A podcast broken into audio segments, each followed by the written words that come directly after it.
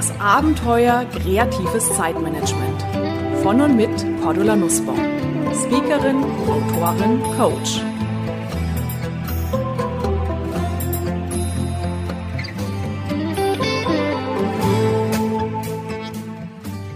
Willkommen zu einer neuen Ausgabe. Heute planlos glücklich. Warum Sie keinen konkreten Plan brauchen, um glücklich und erfolgreich zu sein. Liebe Hörerinnen und Hörer, war das jetzt recht provokativ, meine Überschrift? Oder brauchen wir wirklich keinen konkreten Plan, um ein glückliches, erfülltes Leben zu führen? Nein, es ist keine Provokation. Ja, es stimmt, wir brauchen keinen Plan. Im Gegenteil, manche Pläne können unseren Erfolg, unser Glücklichsein auch so richtig verhindern. Warum? Schlicht und ergreifend, wir selbst und vor allem die Welt um uns herum ändert sich. Und deshalb dürfen sich auch unsere Pläne, Ziele und Wünsche ändern. In der letzten Episode habe ich die Studie von Katie Ann Davidson von der Duke University erwähnt. Vielleicht haben Sie es gehört. Sie fand heraus, dass 65 Prozent der heutigen Grundschüler später in Jobs arbeiten werden, die es heute noch gar nicht gibt. Und in den letzten Tagen ist mir eine Liste des Forschers Martin Osborne in die Hände gefallen. Martin Osborne ist Forscher an der Oxford University und er hat eine Liste erstellt von Berufen, die es in wenigen Jahren gar nicht mehr geben wird, weil nämlich dann Computer diese Arbeit entweder wesentlich besser erledigen als wir Menschen oder weil es schlicht und ergreifend ein Luxus ist, diese Tätigkeiten von Menschen ausführen zu lassen. Beispiel? Nun, laut Osborne sind Berufe wie Physiotherapeuten oder Choreografen ziemliche sichere Berufe. Sie sind nur sehr schwer von Computern ersetzbar. Anders schaut es aber aus mit Berufen wie Kreditsachbearbeiter, aber auch Kellner oder Taxifahrer. Taxifahrer? Ha, vor wenigen Jahren war das vielleicht noch eine völlig spooky Vorstellung, dass wir keine Taxifahrer mehr brauchen. Aber heute, wo selbstfahrende Autos in Pilotprojekten durch die Straßen gondeln, ist es tatsächlich greifbare Realität. Auch Lokführer werden nicht mehr gebraucht. Ja, und wenn es jetzt unser Kindheitstraum war, irgendwann mal Lokführer zu werden, sorry, kein Bedarf mehr. Was ist mit Kellnern? Okay, ich glaube vielleicht in guten Restaurants, die Wert auf eine persönliche Betreuung legen, da werden Kellner und Kellnerinnen vermutlich wohl bleiben. Aber in der Gastronomie, wo die Preise härter kalkuliert werden, da glaube ich, da wird umso eher auf diesen Kostenfaktor Mensch verzichtet werden. Das mag einerseits eine traurige Entwicklung sein, vor allem, dass wir Menschen auf diesen Kostenfaktor degradiert und reduziert werden. Aber in vielen Bereichen ist es, ja, wir suchen immer den billigsten Preis, wenn wir irgendwo einkaufen. Und deswegen ist es in vielen Bereichen einfach nicht aufzuhalten. Bekannte haben mir gestern erzählt, Fastfood-Lokale haben bereits die Easy Order Säulen eingeführt. Ich selbst habe es leider noch nicht gesehen, muss ich direkt mal zu McDonald's und Co. gehen. Ähm, aber so wie die das beschrieben haben, du gehst rein, kannst dann am Terminal deinen Burger, deine Pommes bestellen. Das heißt, soziale Kontakte werden immer weniger und auch hier fallen natürlich Arbeitsplätze weg. Warum erzähle ich's? Ich will jetzt nicht darüber lamentieren, dass wir sozial immer weniger miteinander zu tun haben, dass es immer einsamer wird auf dieser Welt. Überhaupt gar nicht, sondern ich will nur klar machen, dass ein geplantes Leben sowas an der Entwicklung des echten Lebens vorbeigehen kann. Und dann habe ich ein echtes Problem.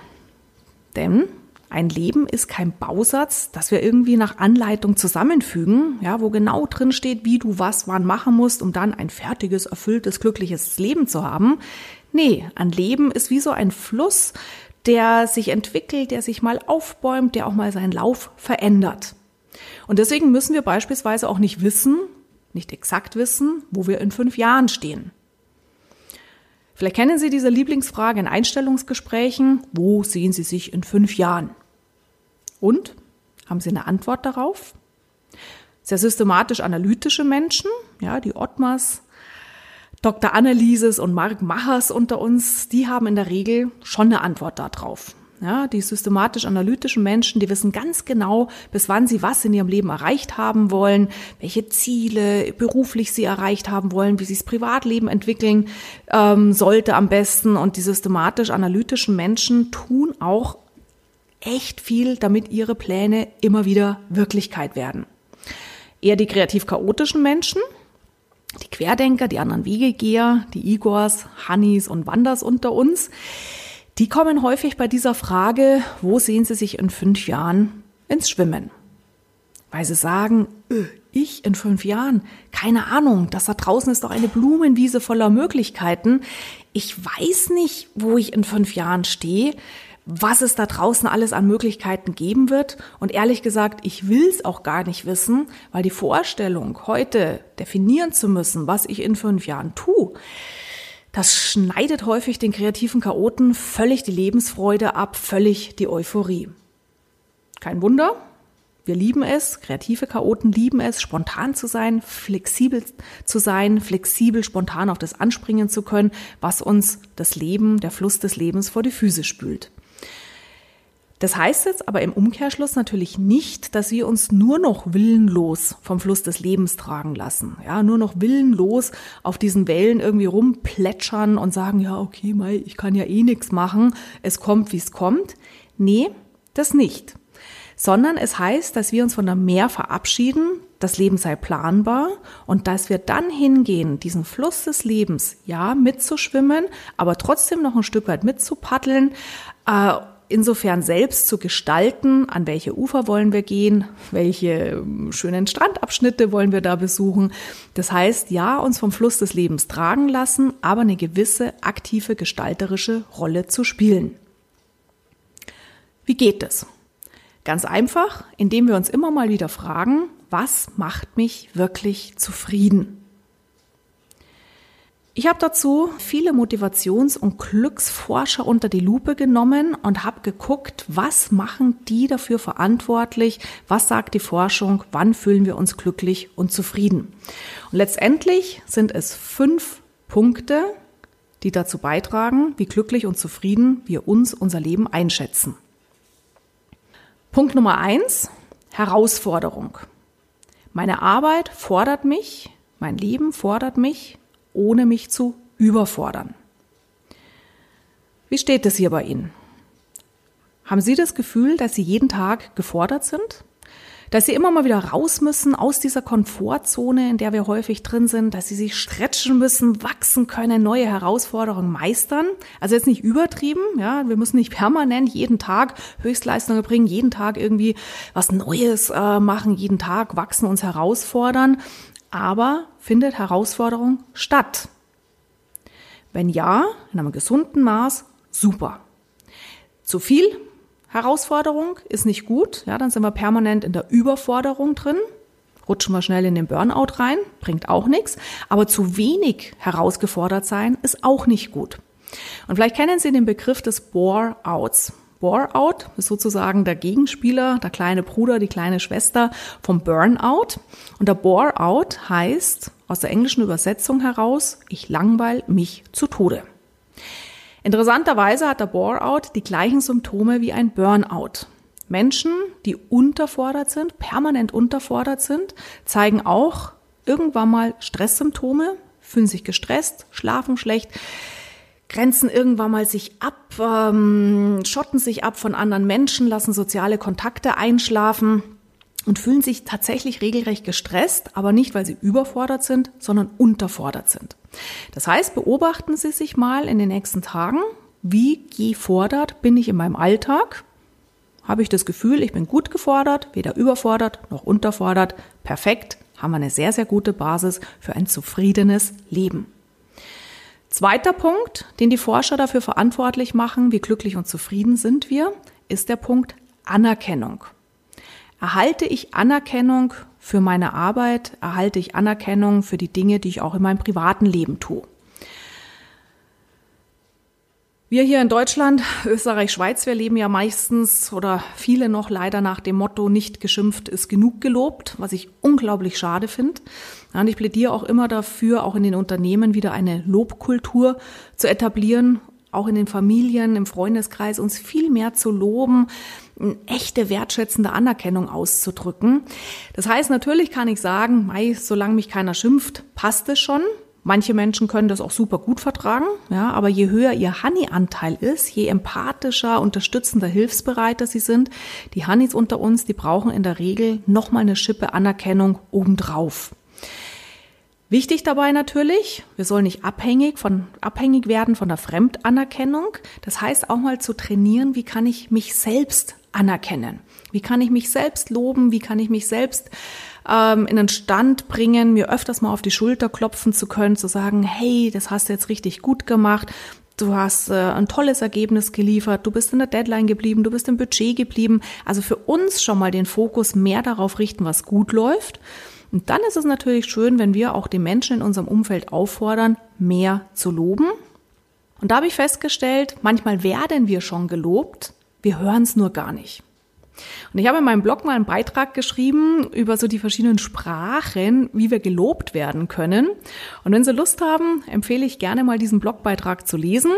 Oder vielleicht, ähm, wenn Sie sagen, ah, lesen will ich es nicht, mach doch mal einen Podcast raus, Cordula, schicken Sie mir gerne eine E-Mail an info@kreative-chaoten.com. Dann kann ich gerne für eine der nächsten Episoden das auch mal als Podcast-Folge vorbereiten. Diese unterschiedlichen Sprachen, wie wir gelobt werden können, uns vielleicht überhaupt gar nicht hören. Dritter Punkt, Basis für ein glückliches, erfolgreiches, zufriedenes Leben ist der Punkt Wirksamkeit. Wirksamkeit im Sinne von hinterlasse ich Spuren auf dieser Welt, trägt das, was ich tue, Früchte.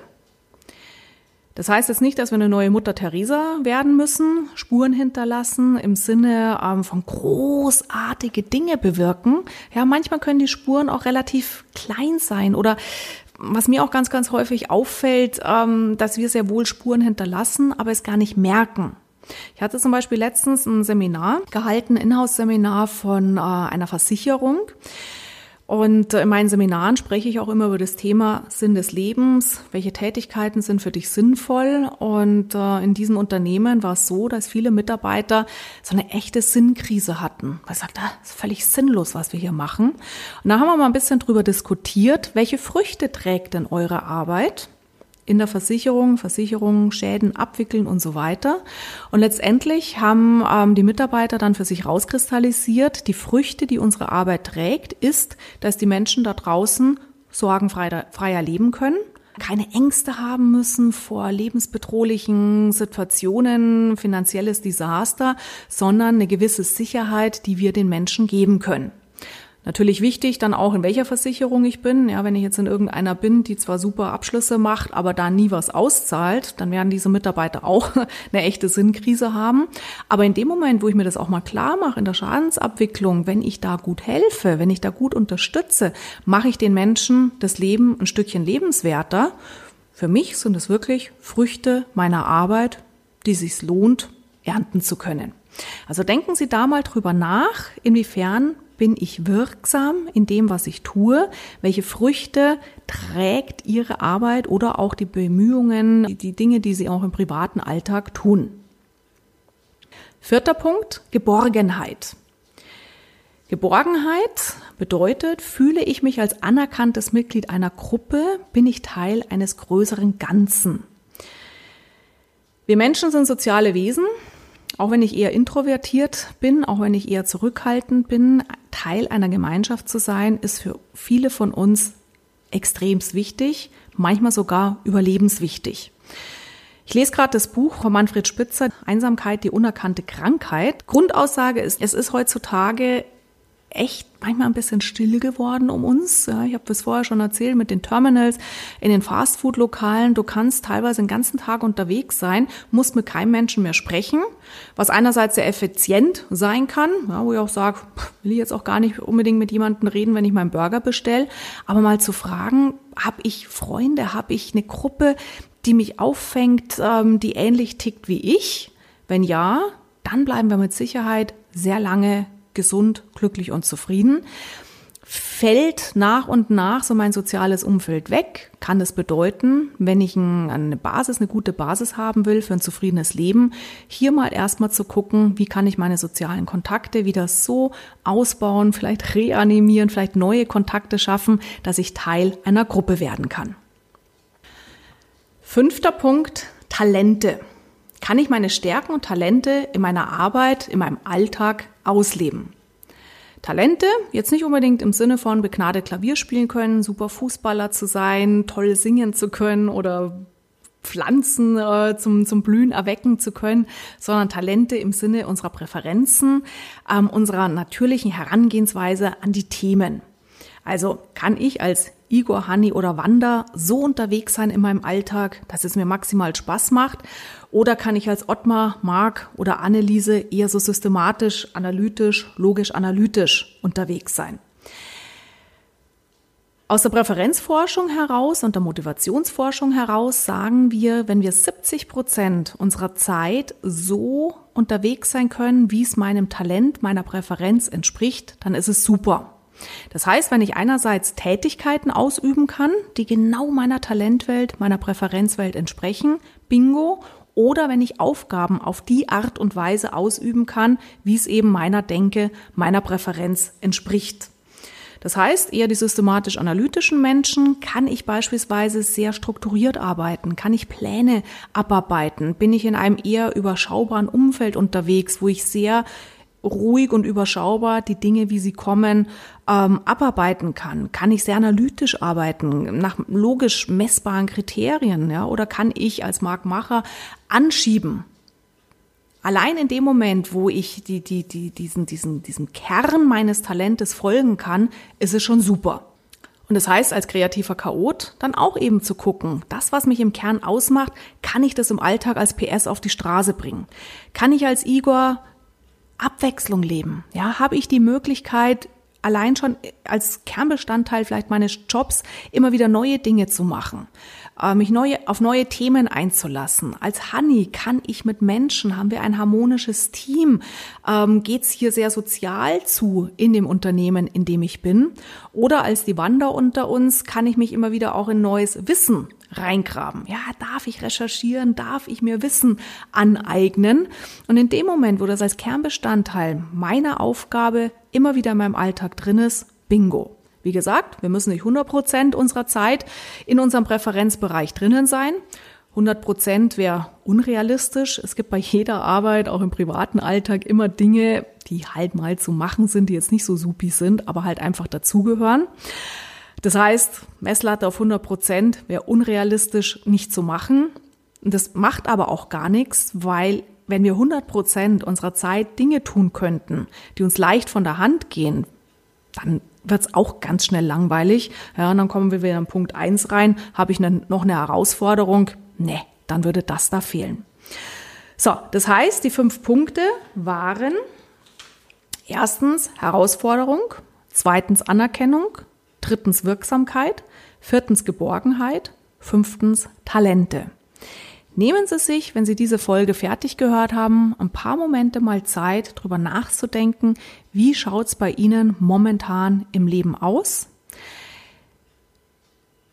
Wie schaut es in den nächsten Wochen, Monaten aus? Und wenn Sie so auch mal in die, in die längerfristige Entwicklung reingehen, ja, wo soll mein Leben hingehen?